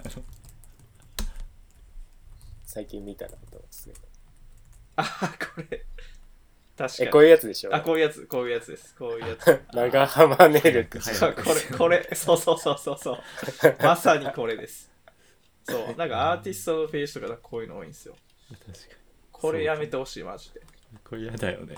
はいこれ。別にそれを見に来たわけじゃないんだってい うそうそう。もちょうちょ、ちょちょちょみたいな多様性って言って。わかったわって。そう。アクセシビリティ考えられてないというか。うん。なんかスーパーファミコンの最初に絶対カプコンって出るみたいなそういうの出るよね。うるさいうるさい みたい確な。か早くに。読み込めみわかった。わかったわかったってやつです。これはうっとうしそっかい。やるとテキストのリンクの共有とかもダメになっちゃうんだ。はい。だってあれ最初にレンダーされたところじゃないとこうヒュッてこう下に下がんないじゃないですかスクロールが本当だ。もう3秒経った後にキュッて行ってくれたらいいんですけど、行かないんで。本当だ。完全に。なるほどね。コンテンツもなくしてるんだね、あの間。はい、はい、そうなんですよ。何をして何をしているんだろスクロールも、スクロール幅が変わってるんで、まあ無理ですね。うただこういうのやめてほしい。やめてほしいちょっとかっこいいからってちょっと。なんかクッキーとかでい1回目来た人はこれ出すけど2回目以降は出さないぐらいにしてほし確かああいやるならあもういいこれ本当だ、なるほどトップに戻るたびにこれになるんだそうそうっすよにそうですめっちゃうっとしくないですかこれあでもこれどうしようショートカットできるクリックしたらああキそャうン,、ねキャンセルそこではきるあそうなのあク本リ当ッだクしたらキできますャンセルできますあこれはちょっと親切あなるほどねスキップはできるな。いいか。まあでも、あんまりこれ、こういうのはあんま好きじなるほどスキップかなるほどですかあースキップをつけるっていうのはなんか折衷案としてありな気がゃん。うん、確してかにきたなですね。それはまあわかる。あーうんアニメアフターフェードっていうクラスがついてきますまあでもそうですね。LP であんまこう、ガシャガシャされるとちょっと鬱陶しいなと。あとなんかスクロールいじってくるブログとかないですか、たまに。スクロール幅。幅をなんかこう、独あ自何の。このページを見てるとスライド風にしてるみたいなあ、っていうかなんか、なんかスクロールが JS で動いてるみたいな感じのブログないですか、たまに。あスクロールバーのスタイルがってやつあ、えっと、なんか、スクロールがなんかこう、ハックされてる感じのやつ。なんかヌルヌル動あくーやあーあーあるねつ。普通にこうスクロールしてんのになんかこはう、いはい、はい、めっちゃ、めっちゃスクロールされたりとか、なんなんか、かめっちゃキモいやつありますよね、あれ。いつもあれの多分感覚と違うってやつはい、そう。なんかたまに、あれ多分 JS のなんか、ライブラリとか入れてる気がするんですけど、うんうんあれ、マジでどうしいですね。やだよ、ね、あれ、はい、あれ何のためにやってるのかマジで意味がわかんないですけど。スリップした気分になるはそうなんかほんとそうい、あれマジでやめてほしい。歩いてるだけなのに床がめっちゃ滑るみたいなここは氷のステージだったからそいやそううなんかそんな感じで そうっすよ、本当に。ロックマンみたいですねそう、めっちゃ慎重にこうスクロールしないとこう、いけないみたい な。やめてほし最いな。近でも減ってんじゃあ、ないかなまあそうどでうかすなね。最近あんま見てないか。うんああいうのなんかこう、ありがた迷惑というか、がやめてほしい。そうだねうん自己満自己そう、自己満っすね。完全な自己 満。満自己満足だよって思うはいまあまあどどうや自分のサイトぐらい好きにさせてあげてスクロールうごすごいやろどやみたいな感じがしてちょっと腹立ちますね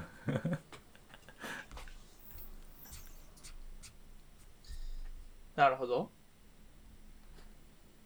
スクロールのはそんなもんですかであと最後こでれ、すね最後のこれはなんだっけなああこれはそうさっきだねうんさっきっていうかまあ5時間6時間前はいはいそのリアクトサーバーコンポーネントに対する対してバーセルがまあなんかペうんージを作っていて、今のところはまだリアクトのサーバーコンポーネントってこういうものですよみたいな情報しか載ってないんだけどうんバーセルまあネクストでどういうふうに使っていくかみたいなのうんをどんどんここに情報載せていきますみたいなページができててうんこれはまあ見ていこうかなって感じうんうんまあそうっすねリアクトサーバーコンポーネンツ、まあ、一番下に載ってる YouTube は同じですよねこれも元のやつかなうんうん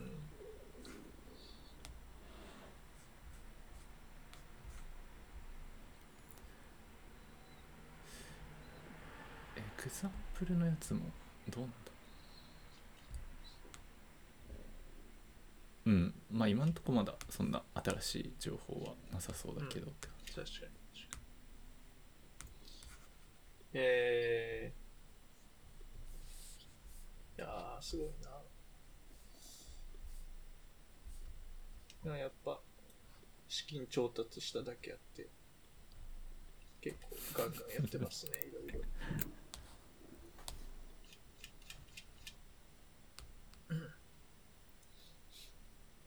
うん。うん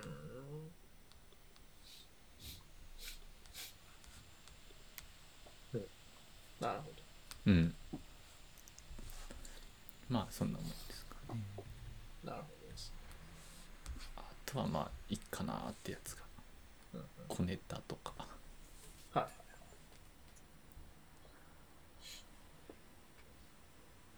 いや、なんかこう、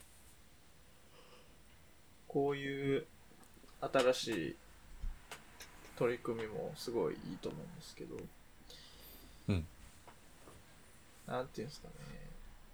なんかどんどんこう、なんていうんですかね。ウェブサイトが重くなっていくのはやめてほしいなっていうのをすごい思いますね。全体的なこう潮流としてうーんフロントの JS がこう重くなっていくのはなんかうんだから安倍安倍博士最強だなっていうのをいつも思うんですけ どこうもっとサクッとこうパッパッパッとこう動いてほしいですうんうんまあでもそういうそういう系でしょ多分まあまあサまあーまバあーそコうンポーネンそトとうかもそうそうそううんそうそうなんかそういう意識はありそううんいや、だから、あの、ウェブアセンブリすごい期待してたんですけど、ああなるほどだからねもっとこう、革新的に早くなってほしいんで、うんうんうんうんでもあんまり確か、うん、どうなんだろうっていう感じですよね、まだ。ェブアセンブリはなんだっけ前、マックス20%アップぐらい。そうですね、2、30%アップですね、マックス。あうんで、うんうんってぐらいの感じでそうそうちょっと早いけど。うん、そうなんですよね。うーんもうもはやフロントエンドも Go で書くぐらいの世界にならないかなって。うん。いやなんか普通のスアプリとかってなんかネイティブで書くじゃないですか Mac とかだったら Swift でうんうん PC アプリとか、なんかそのレベル感になってほしいなっていう感じはあるんです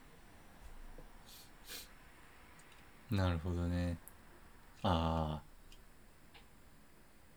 あああなるほどねねはい確かに JS で頑張ってるのなんか、まあ、ネイティブっちゃネイティブなんだけどうん結なん局言かちょっったプとリうんうん遠回りしてる感じはそうなんですよ確かにあるかもだか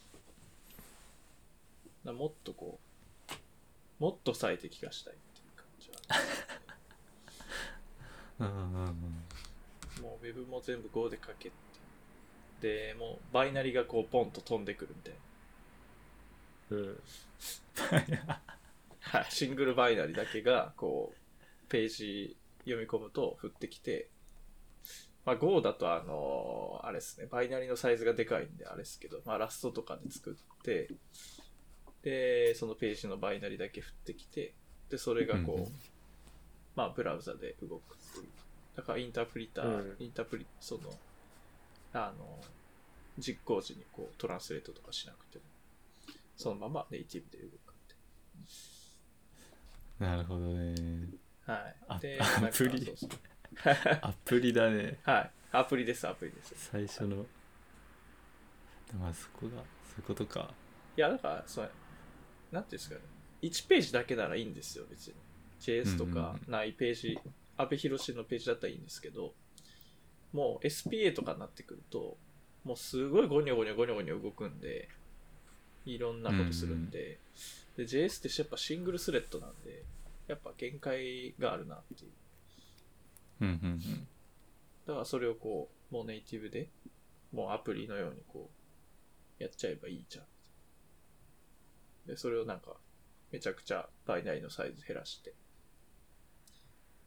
もういっぱい圧縮圧縮して通信なるほどね。も減らしてめっちゃ爆速に動くみたいなそのウェブドキュメントとウェブはいアプリをそうですそうですそうです作る、はいなんだ、そこで使う言語をもう別物にしちゃえばです最適化できんじゃないかっていう。はいはい。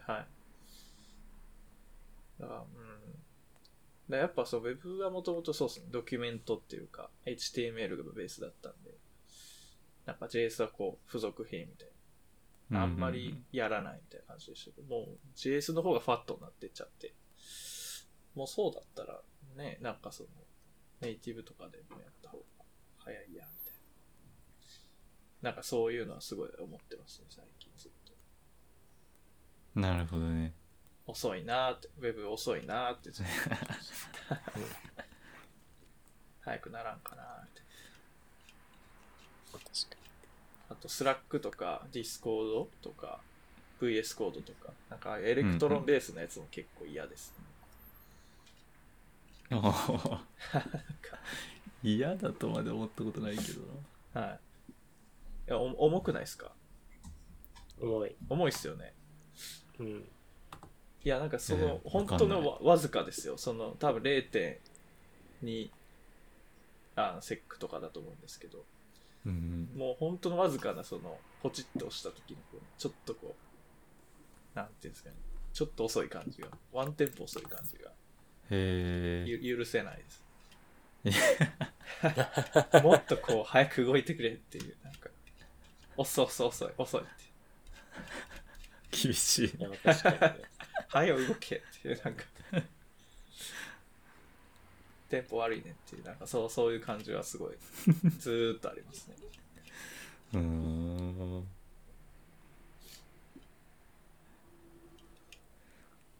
そうか。あれ、なんか、あれなのかな。い、急ぎがちなんですかね。性格が。わかんないですけど。でもなあんかあ、ちょっとあるかも ね。 まあでも違和感はあるよ。そうっすよね。なんか、現実だったら本とかページめくったいやそうらすぐそうそうそうそうなんペですよージ見えるからね。そうなんですよ。なんかこの、それとちょっと差があるっていうのはわかる。そうなんですよ。こう、現実レベルのこのレスポンシブが欲しいんですよね。 なんかこう、コップを持った ら、コップを持ったらもうすぐにコップが持ちたいんですよ。 それわかりますかなんかこうペットボトルのキャップをひねったらすぐにひねりたいんですよ。うん。すぐにひねってほしいんですよ。 でも、ペットボトだかルらキャッ一国堂と同じ違和感プ。があそうる。そうそう、そうなんですよ。ペットボトルキャップひねってんのになんかひねられないみたいな。ワンテンポ遅れてくるみたいな。それめっちゃイライラしませんかなんか。ドア開けてんのになんか開かないみたいな。なんか頭打つやんみたいな。なんか、うんそその、その感覚ですよ。あテンポがなるほどねはい、合わないというか。あ、なるほどね。そのレスポンシブさがやっぱ欲しいんですよね。自動、自動ドアとか、もっと、シュワッて開いてほしい。はいはい、もっとこう、そうですね、なんか、リアルな世界のこの、あ、だから、だからさっきのその、本読むときって言ったら、やっぱ、Kindle はもう本当うっとしいですね、あれ。あそれ確かにねあれ確かにあれはもうあるかも。